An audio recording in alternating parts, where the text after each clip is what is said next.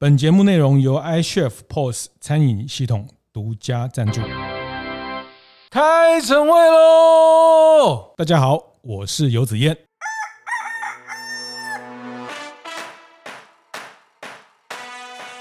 林顾问只要不录八头要来，对，我们看他要哪个位置，我就切给他，嗯，我们就马上把那个人赶走，是不是？所以其实对他们来讲，他们确实有能力可以做到这样，把原来的这个柜位赶赶走，就是全部空出来给他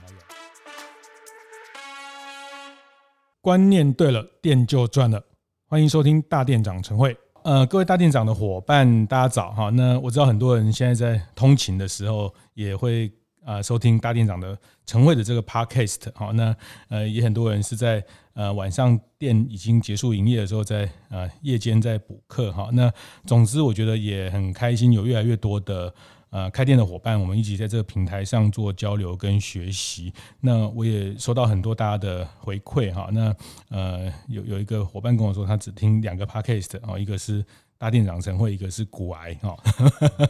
我说哦，好好好，这样很好，这样我们已经变成这个呃大家会会喜欢听的一个节目哈。那当然我们会努力把内容做得更充实。那呃，前两个礼拜我们请了前摩斯汉堡的总经理袁世明袁总跟大家。讨论 FLR 这个，特别是对餐饮开店哈，非常呃基本的一个财务的的观念哈。那这集我们也是要延续这个这个 FLR 哈，因为很多人跟我说听不过瘾哈。那呃，我觉得我们也这个里面其实真的很多的学问哈，可能呃没有听到的，可能我你就赶快再去上一集先听完哈，或者那我现在先简单跟大家分享，就是 FLR 这边就是讲开店的这个三个基本的。结构一个是食材付的哈，一个是 rental 房租，一个是 labor 啊人力人事成本。那那这三个东西，食材、房租、人事成本占你的营收要在七成哈，这个是一个呃这个经过一个很大的统计之后看到的是说，大概七成你要抓在七十趴才是健康的。那这一集我们要特别深入谈 rental。租金这个部分哈，租金这个部分，那我们今天邀请到的也是一个大神哈。那个如果呃去年的我们在大店长呃工作坊的台中的呃这一场有参与的话，就不陌生。呃，这是我们的百货餐饮的教父林刚宇林顾问啊。那天维企管的林刚宇林顾问，那先请顾问跟大家打个招呼。各位大店长的听众，大家好，我是林刚宇。我觉得顾问很适合当广播那个哈，有一种光宇的 feel 哈。对，啊，这样很不好意思，亏了你一下。好，那个呃，我觉得顾问哦，就是大家有上过他的课就知道，就是他真的就风度翩翩哦，他讲话不疾不徐哈，那就听他娓娓道来，这样很多事情的这个原理哈。那我简单的介绍他一下的背景，他其实最早在统一星巴克哈担任，其实那时候刚。呃，统一星巴克在二十多年前刚来台湾的时候，第一家店在天母开店哈，大概那个阶段他就参与整个星巴克在台湾找店面、整个呃展店的一个过程。那他后来其实就呃成为很多很多重要品牌的展店的顾问啊，包括大家很熟知的一风堂、鸟屋书店，还有台湾的。呃，也是上市柜的干杯烧肉啊，天好运啊，这些呃，大概有两百多个品牌的大大小小的品牌餐饮顾问哈。那呃，很多呃新的品牌，包括这几年回转寿司几个日本重要品牌来台湾，都会请他们协助在台湾找店面、找展店。呃，那他除了虽然他叫百货。餐饮教父哈，但是他其实他跟我说，这个只有讲对一半哈。那其实他前面的如果说二十多年、二十年来看，他前面十年也很对整个街边店的生态也非常熟悉哈。那因为这十年的餐饮进到百货之后，他就会啊投入一些时间在做百货餐饮的规划。那我想这边我就废话先到这里，我想我我还是先请顾问。简单讲一下，就是说，诶，这十几二十年，整个大的市场的这种街边店到百货店，那我记得你上次在那个大店长工作坊课堂跟大家提到，这个百货店其实整个接下来台湾还有二三十个卖场啊，就是说要出现哈，所以整个这个。呃，这个生态一直在变化。这个大概的整个脉络，从您的整个呃比较呃，我们先谈一点宏观的观察，你大概怎么看？谢谢子燕哥。呃，因为我自己是从二零零零年创业到现在，那说真的，我们一开始我们协助想要协助品牌做展店这件事情，呃，就是很直觉的，就是协助品牌在街边店做展店的规划。因为呃，很多餐饮的老板，他可能知道怎么做好吃的料理，怎么样设计漂亮的店面，但是对于呃展店的这件事情，他可能没有那么的熟悉。但是因为说真的，找店面其实。呃，关乎于餐饮的成败，其实占了蛮重要的因素。是，所以我们很希望说，在这件事情，我们能够贡献我们的专业，让好的品牌、好的概念的这个成功几率可以更高一些。那我们在二零零年创业的时候，其实呃那个时候我们看很多的街边店，然后那种呃很多的这种商圈。那个时候，其实我们说真的，其实就是一个八十二十法则，百分之八十的品牌都只想在那百分之二十的地段，什么三角窗，什么这个捷运出口，是是是，对。但是讲出来，那些百分之八十的那一些品牌想要找的地点哦，通常释出率都很低，对。啊，因为可能试出率大概也只有百分之二十哦，所以其实这样乘下来啊，其实真的在那些商圈找到地点的这个机会其实不太大，嗯。比方说，像我们那个时候的心得就是哦，一个真正好的店面，它可能还在营业，可是其实房东的手边其实随时都有，大概平均应该都是有六七组嗯房客在等他释出。对，所以那个时候对我们来讲，我们最重要的工作就是如何插队哦，能够在那六七组前，这是排到前面的顺位，就是像去买富航豆浆，帮大家去排队这样，类似这样子，提供排队的服务，没错，帮提早跟。呃，房东的关关系先建立是，是，是，是对，嗯，那因为很多这样子的展店的一个方式哦，其实呃，大概是只有比较大的集团，他们才有这个能能力或是这个资源来做这样的模式，嗯、不得起你们这样子，呃，就是说会会为这件事情做付费，他呃，他们其实说他们会自己成立一个这样的部门，或是请一个专人，对，专门来做这件事情，所以他们就会很有充裕的时间、充裕的预算。来做这样子的准备，所以大的集团往往在这件事情的成功率会很高，但是小店家其实常常是老板自己啊骑个车去扫街，看哪边贴红字条写出租，或者是上那个网站看哪边有在顶让啊，或者是谁都在出租，或者是去中介公司的网站看。对，但是其实通常我们最怕的就是，当你要找店面的时候才开始找，其实那个是最。最不容易的，因为通常这个时候你的选择不多，而且呃物件的品质通常不会太好，是因为真正的好的店面呢，其实它很少是会有空窗期。这个这个有一点像以前有老板跟我讲过，就是呃就是说上这些什么人力银行网站 找到的人哦，可能就 就真的好的人才，他可能其实。呃，很早就被预约，或是很早就反正都是这样子了哈。就是说，它已经是变成一个一个在市场上等待被选择的商品，或者是人人力的时候，其实它呃，它为它不太容易是一个很很好的，因为这个好的东西大家需要是是是，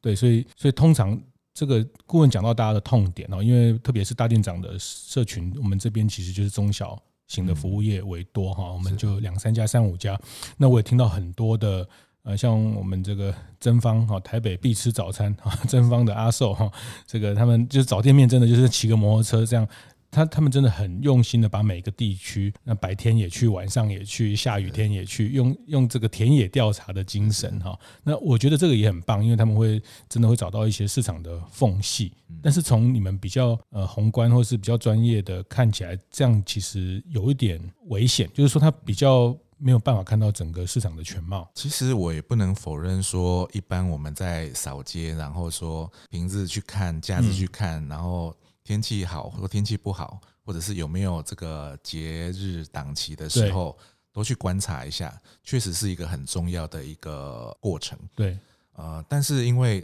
有时候放到实物上来讲哦，嗯，当你在做很多的观察，这个需要时间，可是可能你在观察的时候，房东早就已经租掉了，哦，可能或者是某个人已经付好定金了，对，等你观察好才要去租的时候，嗯，房东说啊，不好意思，我已经已经。收了谁的定金啊？所以在实物上来讲，呃，就是展店的这个评估需要时间。可是好的店面往往就是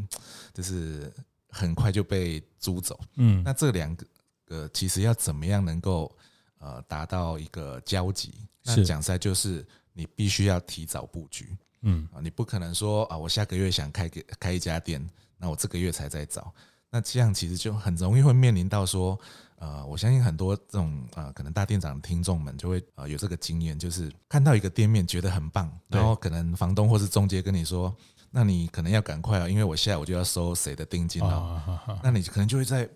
这个压力下，你就会觉得啊，我好像非非赶快付定金不可。结果一付了之后，发现可能啊哪边有违建，或者是管委会不准不让你做吃的，对，或者是呃一些邻居或者是什么样子的问题，嗯，所以其实。评估其实还是很重要的，只是说如何在呃展店的，就是打算开分店之前，你就要做好这个样子的准备，或者是找到一个足够专业的人来帮助你做好这件事情。其实对我们来说，其实是更重要的事情。是，这也是我们当初创业，我们希望协助很多。呃，中小型的企业，或者是刚开始要开店的一些呃老板们，能够在这件事情有一些资源可以协助他们。嗯嗯，哦，我觉得太棒了！我觉得真的说到大家痛点哈，就是其实开店就是各个环节的风险可以把它控制的话，成功率就会高一些哈。那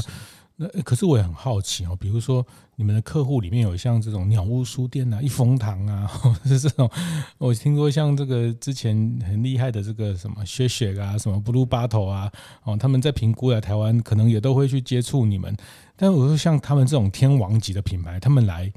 那不是要什么店就有什么店吗？通常啊，就是说。有什么样的资源，就会有，应该说有什么样的品牌，就会有什么样子的资源。对啊，比如说，如果是一个刚开始创业的品牌，它可能能找的店不多，嗯，可是呃，相对的来讲，它也比较没有包袱。它可能对他来讲，什么样子的呃店型，它可能可大可小，嗯，然后这个可能呃客单价可以做一些自己想要的调整。是，可是如果像这种国际大品牌，对。他来台湾，比如像一风堂好了，嗯，呃，我记得他是二零一二年来台湾的，呃，那个时候其实说真的，我们觉得很想开台北一零一，因为毕竟是个指标嘛，对，所以其实我们的一号店那时候就是非常强烈的希望往台北一零一进去。嗯、那那时候其实说真的，一零一也很希望我们进去，所以在那个当下，我们就发现说，就是。房东还是他会有一些坚持啊，就比方说像租金这件事情，因为一零一是商场嘛，嗯，所以那个时候他们一零一觉得他已经开出了呃，算是相对来讲很有诚意的抽成的数字给我们，是。大概只比只比那个鼎泰丰高一些而已，嗯嗯嗯，可是对日本的一风堂来说，就觉得怎么那么贵？哦？因为一风堂在这个。日本的这个晴空塔也有开一间店，嗯，它的租金其实是那时候一零一开的大概百分之六十而已。哦，所以那时候日本的一风堂就跟我说：“哎，林顾问，我我们在日本晴空塔，我们也是日本第一高楼啊，嗯，为什么在日本就可以租这么便宜？那一零一还是要给我们这么贵？是，那当然最后就没有办法有公司，最后我们还是开了一号店在中山北路，呃，就是做一号店。是。”所以就是回过头来跟子燕哥报告说，其实并不是说这种天王啊，他想要什么店就有什么店，因为呃，对于这种天王来讲，他其实也是需要那种能够彰显他的这种身份地位的 location 啊，这种能见度高的物件，或者是左右。环境能够衬托它的这个品牌价值的这个是。就是这种地点，那可是这种地点其实不见得刚好是你想开的时候它会释出，嗯嗯嗯嗯，所以呃对他们来讲，就其实反而也未必好找，是。对，所以像呃刚刚有提到的鸟屋书店，鸟屋书店其实跟我们呃合作了三年才开的第一家分店。哦，对，因为对他们来讲，提前布局了三年。他布局了三年，然后也找了三年的地点，最后才决定开的那一家一号店。嗯，所以啊、呃，其实对于很多品牌来说，就是在信义区的，对，就是啊、呃，现在是统一时代百货，以前叫板吉嘛。哦，哇，他们评估三年才确定在那个地方。其实说真的，他们以前一开始跟我说，他们完全不考虑信义计划区，嗯，因为他们觉得信义计划区有一个那么大一栋的成品，哦，那再怎么开也不可能赢过成品，是对，但是。经过这个很多年的这个调查评估之后，啊，那他们决定要开统一时代。嗯嗯，所以就是这些例子来说，其实国际大品牌有时候受限于它的一些形象，或者是他们的一些包袱吧。嗯，所以其实能选的地点反而未必会很多。是是，所以这是各有各的难处。有些精品的品牌就是什么什么哪一个牌在，它就不进去，或者是什么之类的。呃，这种服饰精品。哎，不过这段我觉得也也特别从，因为也很难得，大概林顾问有真的实际跟这些国际品牌交手哦。那我觉得。呃，这些我们的大店长这些品牌，其实有一天，呃，其实其实有几个都已经有国际化的这些能力跟可能性哈。那我想这一段可能在想多听你分享一些，呃，虽然我们就我觉得从这些大品牌他们在看地点选地点的时候的，呃，我们可以从他学到什么？就是说，当然房租是一件事情，但是您刚有提到他，呃，比如他要找到彰显他品牌。定位品牌价值，就是说，一般这种天王级的一线的国际品牌，他们在选点的这件事情上，我觉得租金可能只是一个部分哈。听起来，那我觉得对大家来说，其实租金也只是一个嗯原因，就是你决定要租这个地方，其实它只是最后的综合的原因之一。那像国际品牌，他们在评估一个选点哦，这个选点真的是会影响一个店的这个这个成败很大的。那他们除了这个租金，他们还会考虑哪一些？他们在在这种专业的评估上的？嗯，其实说真的，每一个品牌啊，他们呃每家背后的母公司的很多文化都不太一样。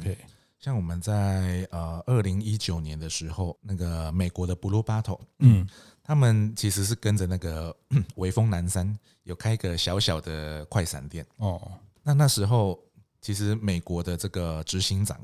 他其实也有来到台湾，他们其实确实有曾经想过说，那我是不是真的来台湾开一个呃，这是真正的 Blue Bottle，是可以在里面喝咖啡的。可是像他就跟我们讲的很不一样。一般我们对于这种国际大品牌认识，可能就是开在那种呃高大上的这种百货商场啊，或者是那种呃我们传统认知的很很不错的商圈。嗯。可是他那时候告诉我们的是说，因为 Blue Bottle 有个很重要的一个一个坚持，他们的这个豆子啊，一定都要现地烘焙。哦，他们是不应该说不外销的，嗯，就是他们的豆子一定如果在台湾开店，我就要在台湾烘焙。是，所以那他知道烘焙这件事情哦，不可能放在市中心精华区。对对，所以像他在日本，他的一号店是开在。东京的比较偏一点的青城白河，哦，所以那时候 Blue Bottle 告诉我们的是说，它可以开在内湖、南港，或者是一些比较呃，甚至于比较郊区一点的地方，因为它必须要盖一个有点央厨功能的一个店型，它才有办法。呃，之后继续开其他的店，嗯嗯嗯，所以那时候他给我们的呃方向就是往这些郊区去。所以像 Blue Bottle，我们一般想象就会觉得，哎，它是一个呃正常来讲就是可以开个信义计划去，开个超级旗舰店。是，而且实际上不管是星光三越、SOGO 一零一，也都告诉我，林顾问只要 Blue Bottle 要来，对我们看他要哪个位置，我就切给他，我们就马上把那个人赶走，所以其实。对他们来讲，他们确实有能力可以做到这样，把原来的这个柜位台赶走，就是全部空出来给他用。是啊，那所以像这样子的这个呃，就是一个比较不一样的思维逻辑。那另外像这几年很这个流行的这个日本的回转寿司，嗯，像那个寿司郎，他在日本是第一大的回转寿司品牌。对，那呃，他他们在日本呢，常常都是开街边店，嗯然后呃，甚至于很多都是在这种郊区店。就是客人要呃特别开车过去才有办法吃的。是，那那时候他们当然一开始来台湾的时候，想当然也就是告诉我们啊，他们希望多开街边店。嗯嗯嗯。可是其实因为这几年哦，呃，消费趋势是比较在百货商场。对。所以我们给寿司郎看了一些台湾的餐饮业的一些数据，那他们才发现说，哎，原来台湾的消费者比较习惯往百货商场去用餐吃饭。嗯，所以后来他们调整了策略，就变成说街边店他也会开，可是他也把百货商场开店的这个比重拉到百分之五十。是，所以那时候我们一开始我们就帮他开了呃一家街边店，在台北车站的管前路，然后一家在百货商场，就是综合环球。哦，那其实这两家业绩真的都非常的好。嗯，所以在这个部分来讲，其实呃，很多国际品牌来台湾的时候，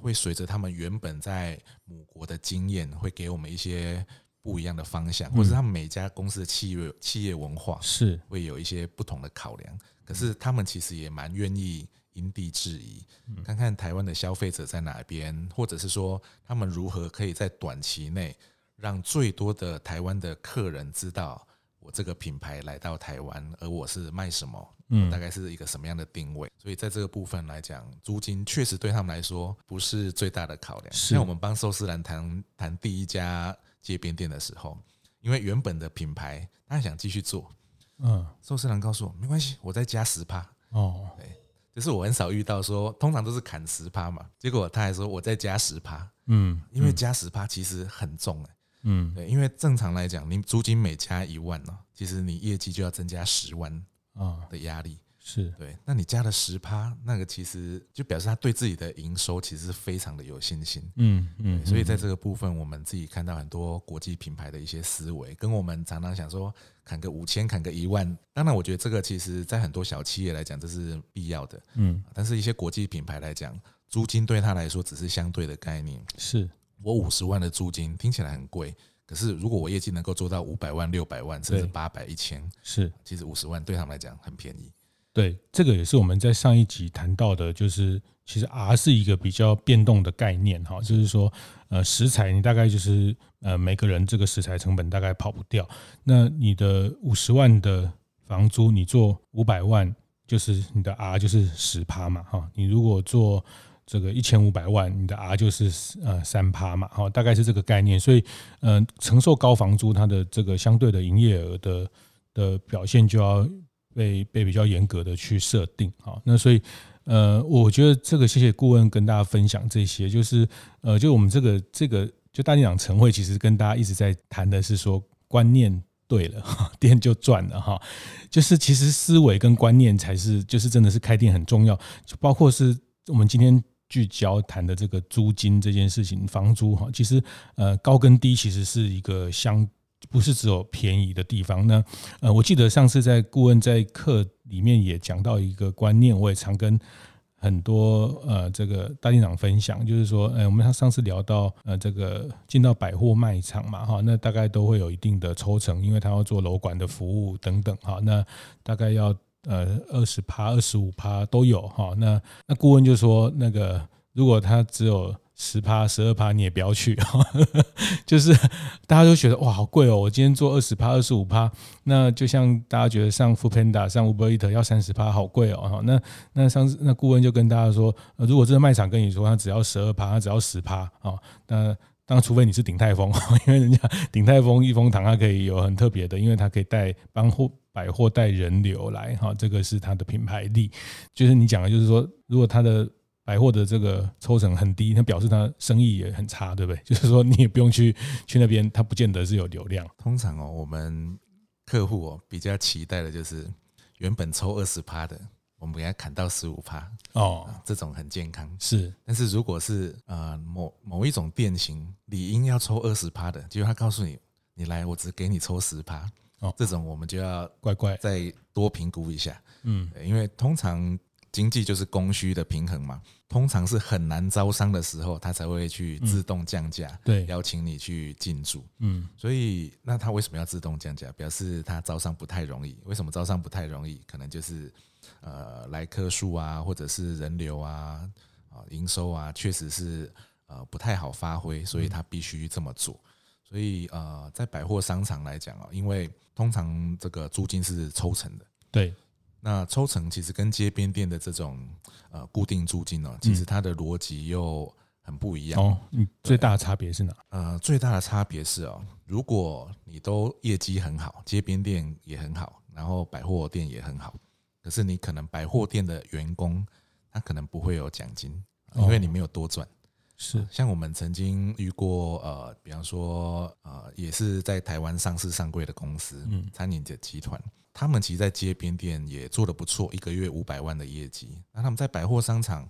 其实同样的平数，同样的客单价，那当然聚客力也还不错，所以他也是做了五百万。嗯，可是说真的，在街边店的那个店长啊，呃，每个月的奖金啊，然后年底的这个目标达成奖金都领得很开心。哦，可是，一样的呃，怎么样？一样辛苦的员工啊，也是他也是做了五百万，可是几乎没有奖金，因为百货商场是租金浮动的，你啊，呃，做越多，其实并没有赚更多，因为你这个。做更多的这个利益，其实是被百货商场就是抽走了，所以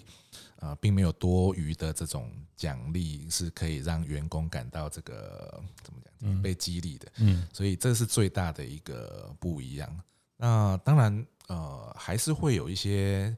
呃其他百货比较好的好处啦。比方说，他不会有什么邻居的问题啊，不会有什么合不合法的问题啊，嗯、没有扫厕所轮流要排谁去扫厕所的问题啊。所以在这个部分来讲，为什么说呃这几年的这个消费趋势是在餐饮啊？就是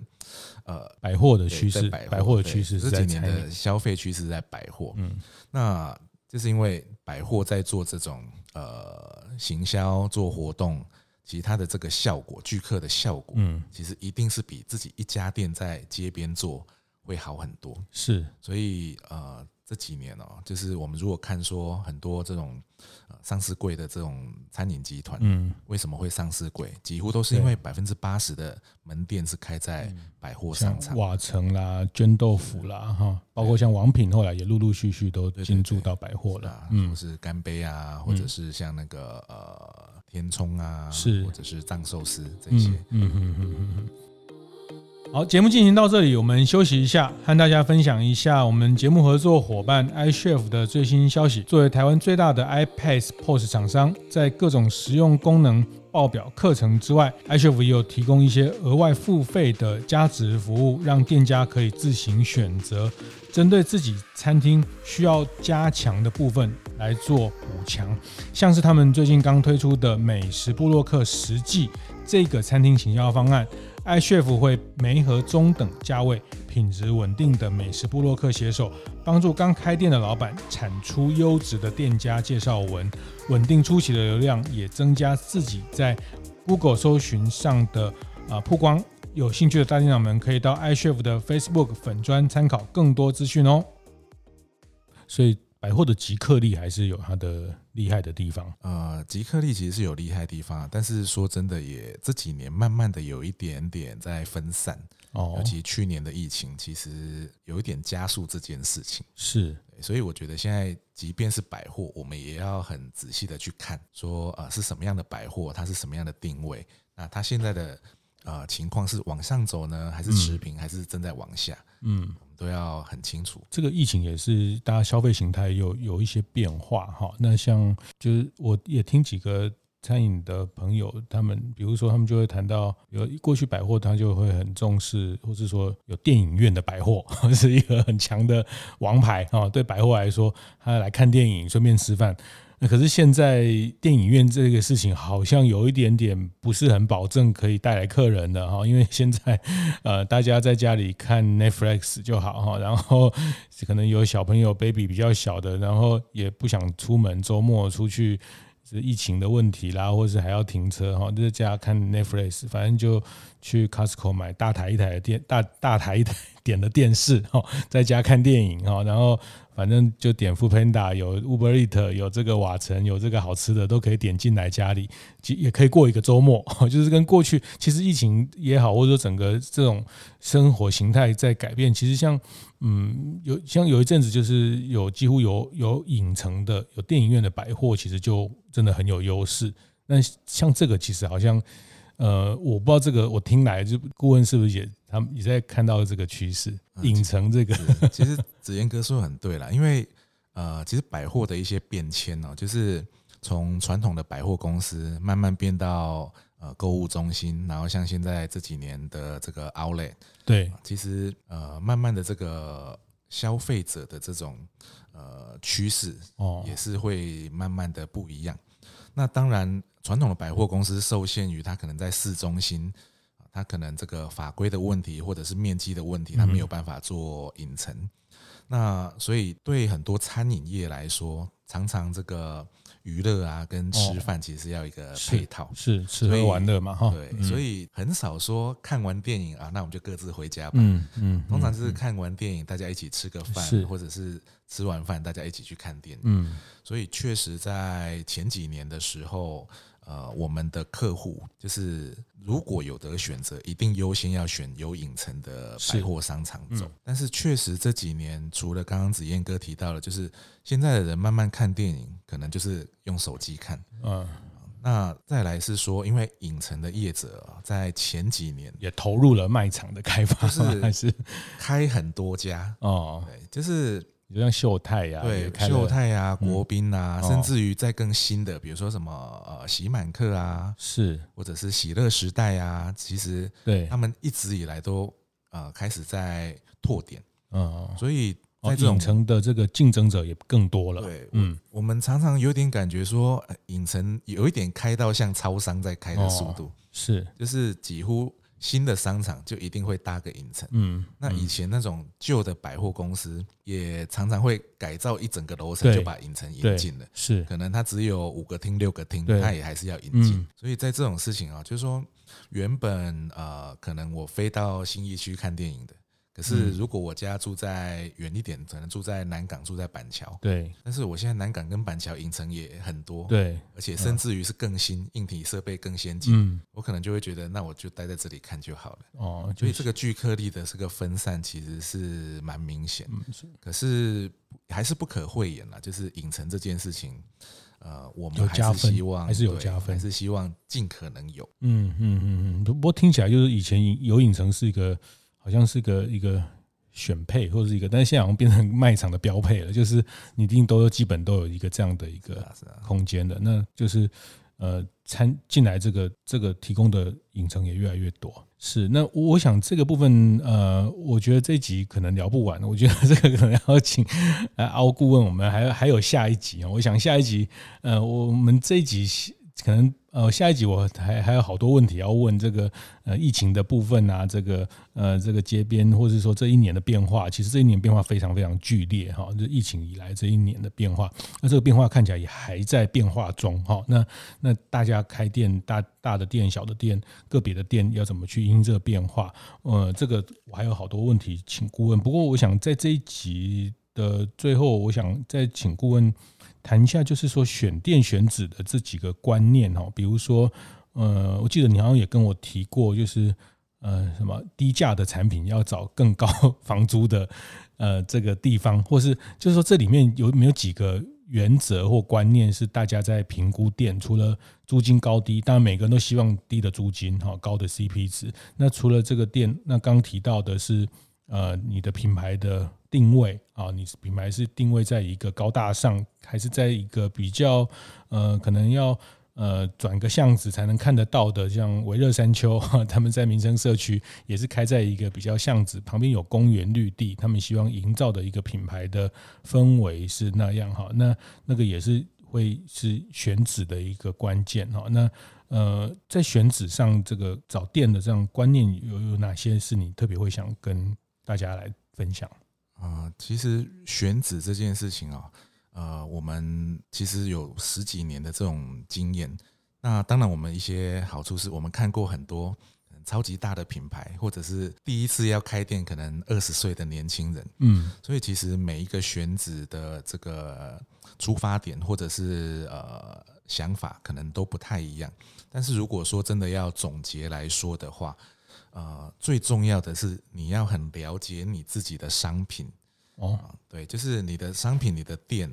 的三个要点。第一个是你要卖给谁？你是要卖给上班族，还是要卖给家庭客？嗯，还是是要卖给年轻人、学生？那对于你的选址的方向都有呃很很基本的不同。是。那第二个就是你的商业模式，你是要走外带外送为主的呢，还是要以内用为主的？还是一半一半的，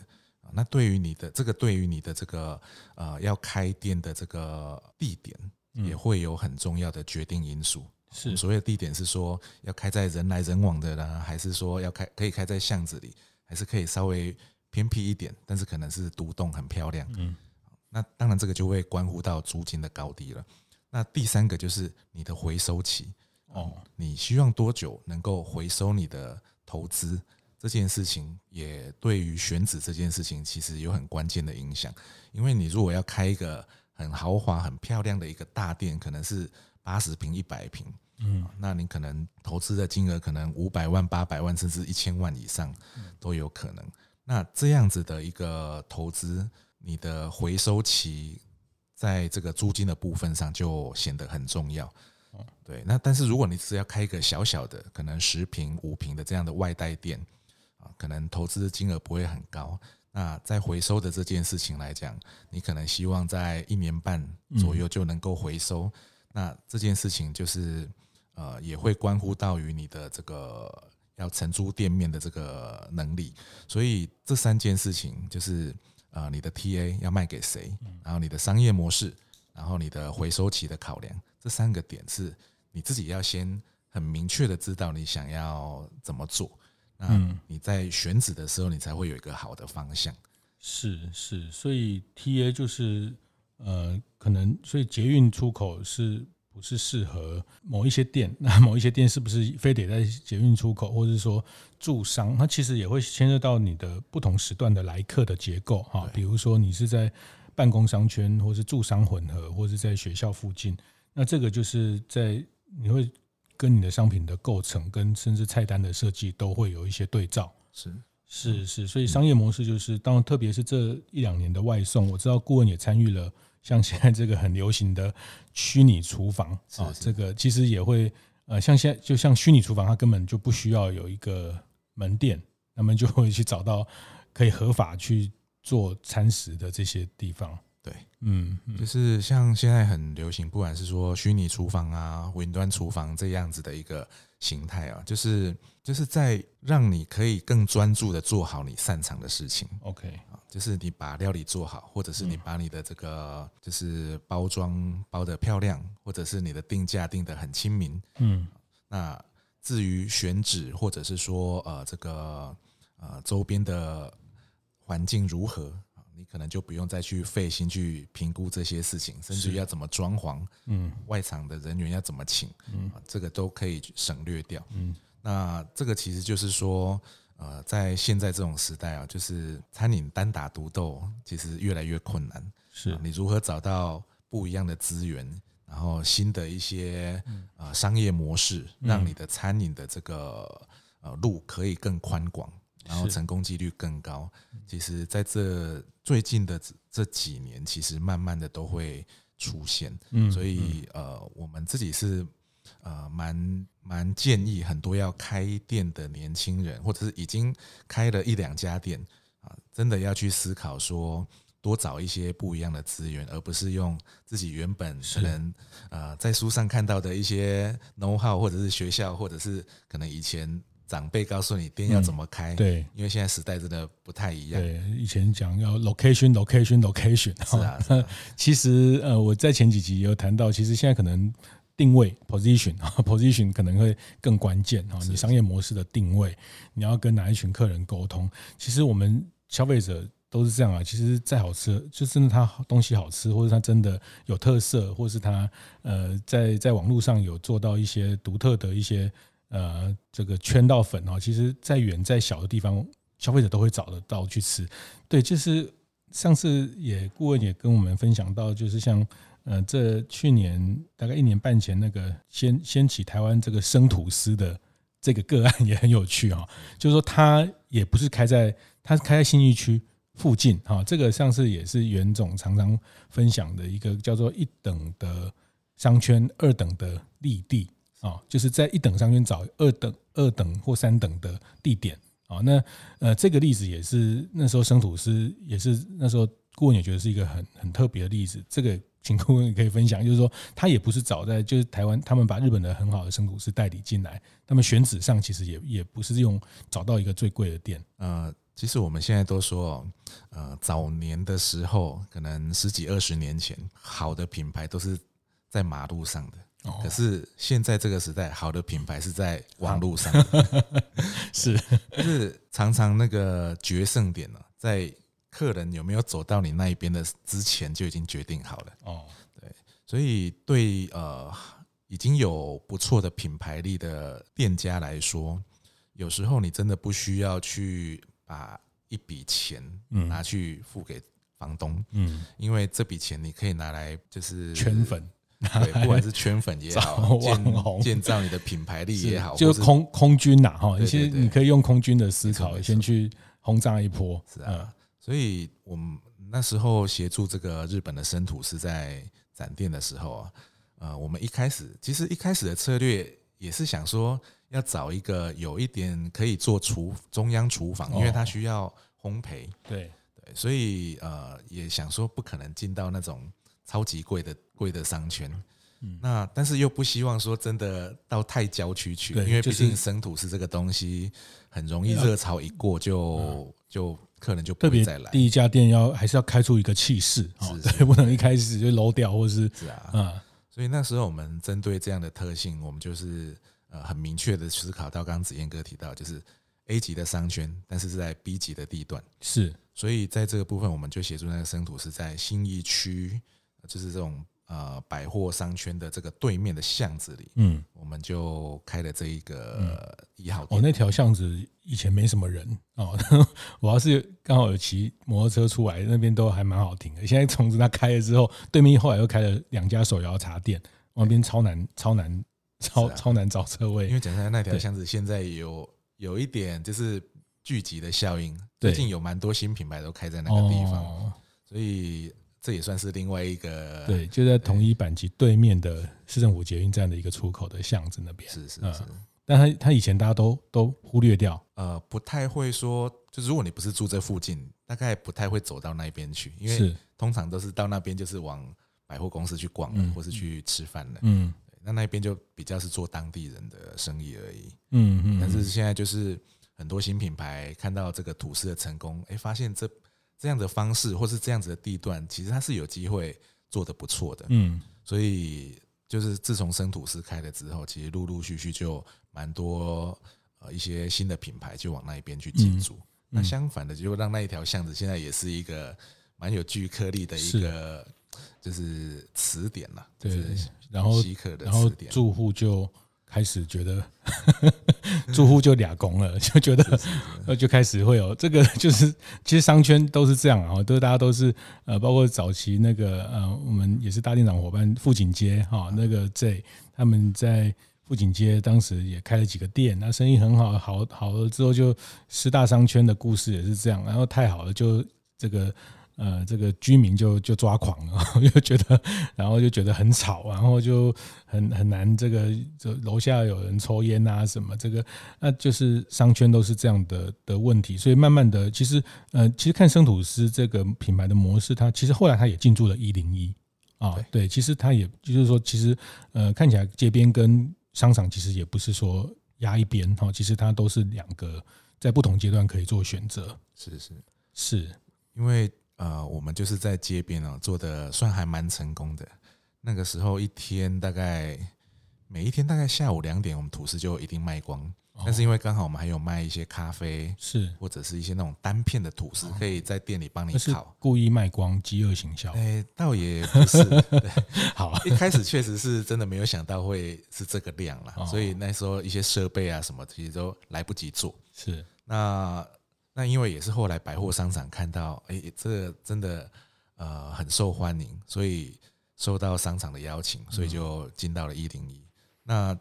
当然，我们这种状况就变成是说，如果是他来邀请你的，那您的谈判筹码就会比较好一点。嗯，可能在租金啊、位置啊，就是会比较有一些主导性。是，好，谢谢那个顾问刚的金句哈，这个叫做。好的品牌过去是在马路上，哈，现在是在网路上。呃，我觉得特别是顾问来讲这句话，真的是很有代表性哦，因为他们在马路上已经蹲了二十年，已经看了所有马路上的名店，然后在商圈呢，当他其实，在进到了这三五年，特别这种互联网网络的购物的线上线下的融合，跟线线上线下的整合之后，好的品牌是在。网络上啊，那现在好的品牌真的是在网络上。他们呃，我也听过大家有人说，就是你在网络上很红，你在你的店可能会不错啊。如果你在网络上都不红，你的店大概很难红啊。其实我们也看它，它就是共伴效应啊，就是你上面越红，下面人又多，然后又变成上面的素材，它就我就它好像有点像，呃，我如果要我形容，就有点像两个。台风的共伴效应，就是你在上面很红，你在线下就也会很多人，很多人又又会打卡，又会说这家店很厉害，线上就更红啊。像我们在呃大店长在嘉义的那个林聪明砂锅鱼头，那个这个也是非常非常夸张哈。这个周一到周日每天都是，那因为他线下生意很好，然后又很多人就说这个。就变成线上的一个一个焦点，那线上又带来到线下的，所以呃，这个时代大概在线上的这个投资哈，就是所以我觉得顾问今天给我们非常非常棒的这些想法，就是租金的高跟低，它第一个相对哈，那第二个它取决于你要对哪一群 TA，那你的商品的模式、商业的模式是店内外送或是。呃，只是做单店，但是我觉得现在大概这个时代，大概你很难只做过路客了哈，你一定是要做网络，只要或做你要透过这个人流，把这个流量变成你的存量哈，变成你的会员的经营。我们前面几期谈到的，变成会员的经营啊，即便像全联这么大的，他们还是要把这个流量变成他的。存量哈，那这个是商业模式设定，那最后就是你的回收期的设定哈。那嗯，其实像麦当劳，他们这个开个店动辄一千万、一千两百万，他们呃，就我知道，好像他们跟房东一签都是签十八年、二十年，哈，这个是很长的约的，因为它的整个投入很大啊。那那大部分的店家就比较不是。用这么长的时间想，如果把它拉很长的话，所以它的租金承受就会比较怎么样啊？通常拉长一点的话，租金承受力有机会高一些啊，因为你可能啊有机会做一些不一样的调整改装，然后啊你这个摊提的这个占比也可以占的比较低一些，嗯，所以在那个租金的承受力相对你就可以稍微拉高一点，是。是，但是大部分在台湾的品牌都比较习惯短打的模式。嗯，我觉得如果说以这几年来看，确实是有这个趋势啦。因为现在资讯真的很很多，那我们也很难说，我们做一个品牌啊，如果一开始真的做得很好，是，可是你真的三年五年都永远会这么好吗？嗯，你很有可能确实是三年五年后，你可能得要。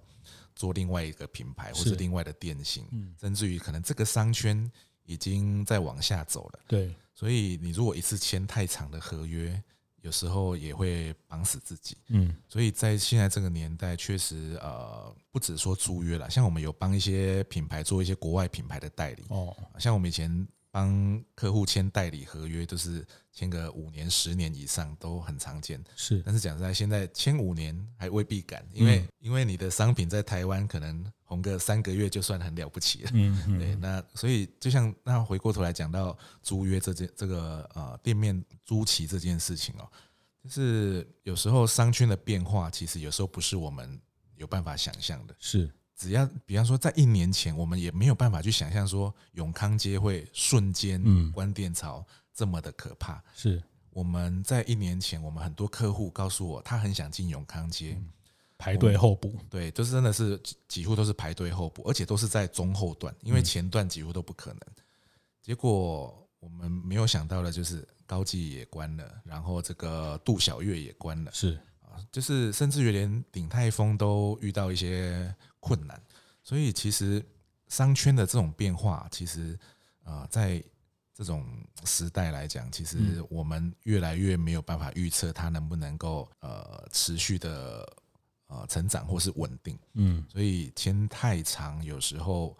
不见得有利。嗯，所以呃还是可以多去思考一下我们自己本身刚刚我们讲到的我们的。呃，TA 啊，我们的商业模式啊，或是我们的回收期，自己设定好怎么样去做这件事情，然后把自己的品牌建立出来，而不是因为靠那个地点哦，觉得这是更重要的。是是，好，还是一样哦，就是说，呃，还是要回到线上线下的一个比较整体的思维哈，因为呃，获了这群客人之后，现在获客的成本非常高哈，那获了这群客人之后。不管在街边或是在百货里面得到的一群客人，他怎么样形成你后续的去持续经营的一个呃重要的资产，这个也是要配套在商业模式里面去思考。好，谢谢谢谢顾问。那个今天我们